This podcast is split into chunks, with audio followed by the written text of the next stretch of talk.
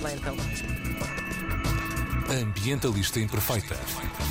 Com Joana Guerra Tadeu. São 9 e 16 no nosso relógio, rondas das terças-feiras. Joana, bem-vinda, bom dia. Olá, bom dia. Olá. Vocês estavam aqui na emissão a falar de alternativas à comida típica da ceia de Natal. Certo. Aham. Só lembrar-vos que ano passado saiu um episódio que está disponível nas, nas- nas plataformas do costume sobre como fazer uma ceia sem carne e sem peixe.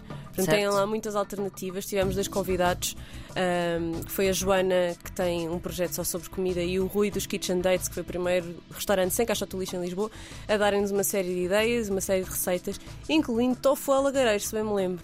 Isso Que é existe, tipo- sim, senhor. Que é tipo tenho, polvo, acompanhado. mas Uhum. eh, em tofu. Eu não sou grande fã de tofu, por isso não me parece que para mim seja a solução, mas quem é vegano diz que aquilo é assim uma coisa. Tenho um amigo meu que vai a um restaurante só para comer aquilo.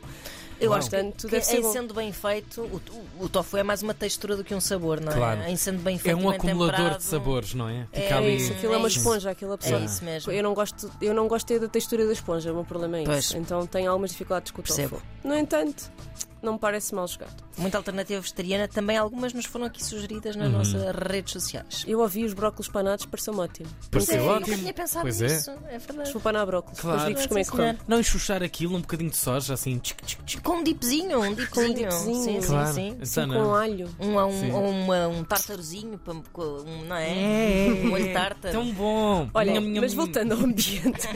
Chega. Queria deixar aqui um abraço solidário às ativistas da Faculdade de Letras que foram condenadas, foram consideradas, ou seja, estamos a falar das ativistas que estiveram coladas no chão da, da faculdade naquela semana em que nós tivemos ativistas climáticos a ocupar escolas e faculdades por, todo, por toda a Lisboa, ah, numa organização, num protesto que foi organizado internacionalmente e que aconteceu numa série de países, ah, incluindo cá em Portugal. Estas ativistas da Faculdade de Letras ah, sofreram um susto que não acontecia cá em Portugal, julgo que desde maio de 68, que foi um diretor de uma faculdade a chamar a polícia para acabar com um protesto.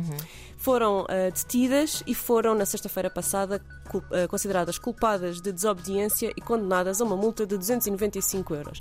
Não sendo a condenação, não parecendo a condenação muito grave, é só uma multa, estamos a falar de estudantes, portanto. Será grave pagar uma multa, é sempre chato. Ahm, mas também este precedente que é aberto, que, ah, que basicamente, primeiro, de um, de um diretor de uma faculdade chamar a polícia, o que é muito, muito estranho, é uma coisa que não acontecia há mesmo muito tempo, uma vez que estamos aqui a reprimir um protesto que, que era pacífico.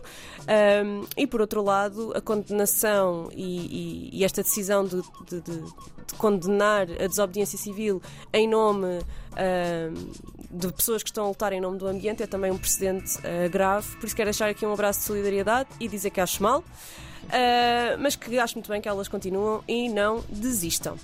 Esta semana passada, acabou, acabou ontem, ah, esteve a acontecer a COP15 e vocês agora dizem assim: o que é COP15? Mas ainda agora foi a Não era COP27. vinte- Está está a diminuir, está a perder.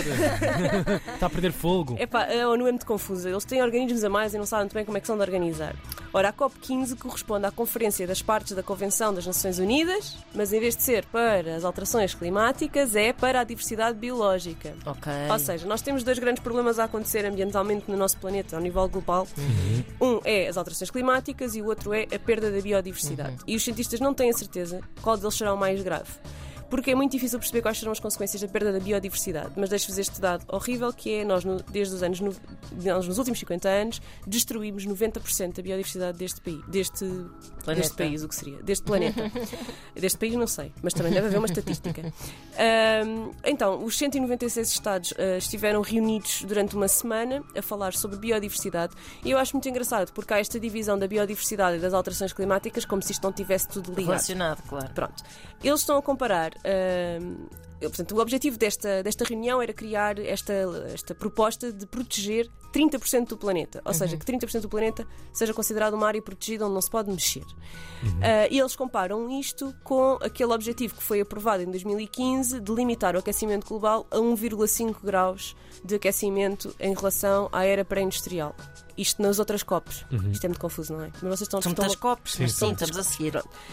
Eles fazem esta comparação. Agora, nós já vimos que isto desde 2015 só estamos é a piorar, não estamos a melhorar. Portanto, vamos ver o que é que vai acontecer ao nível da biodiversidade. Até o momento, nós temos 17% da terra e 8% do mar protegido e o objetivo ficou então agora combinado é proteger 30% até 2030.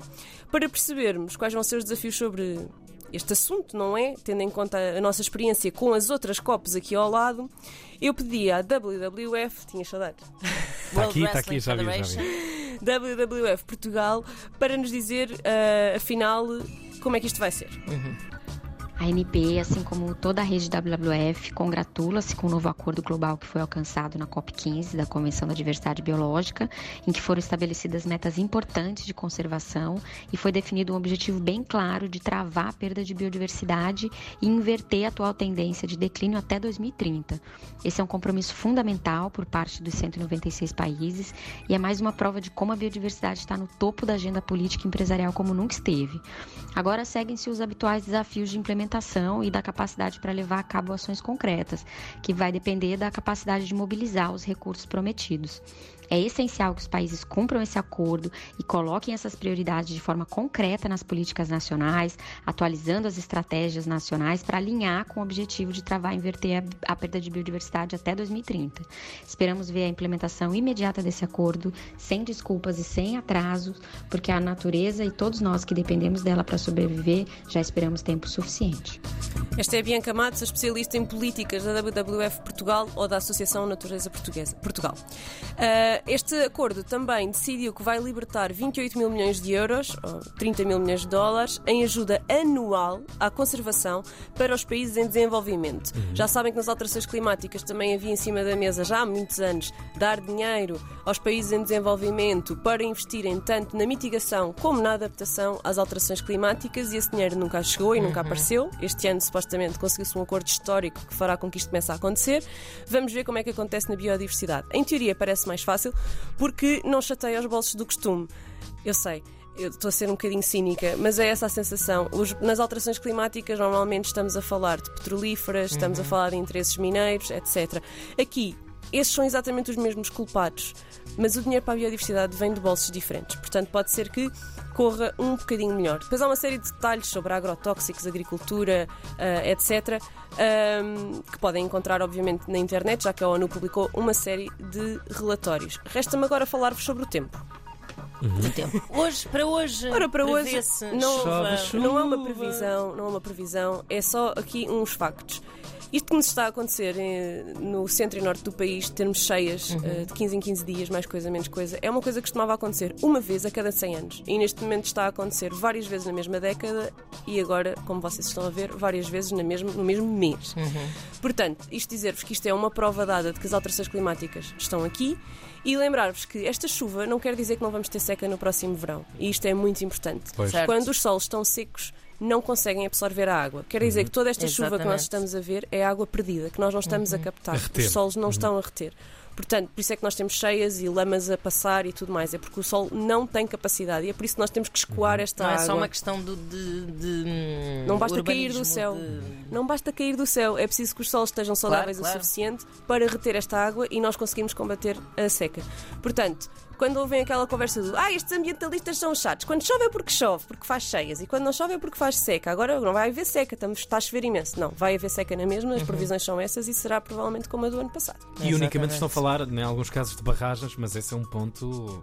Não, mínimo. e mesmo as barragens continuam a níveis historicamente baixos depois destas Uhum. chuvas. Atenção, nós nesta altura do ano costumamos ter as barragens a 90 e tal por cento e nós estamos a ter as barragens a menos de 10%. Achei impressionante. Portanto, é só este reality check Claro, antes de nos claro. irmos embora. Esperançosa sobre Mas olhem, o mundo, Joana Feliz Guerra Natal. Tadeu. Feliz Natal, Natal. Joana.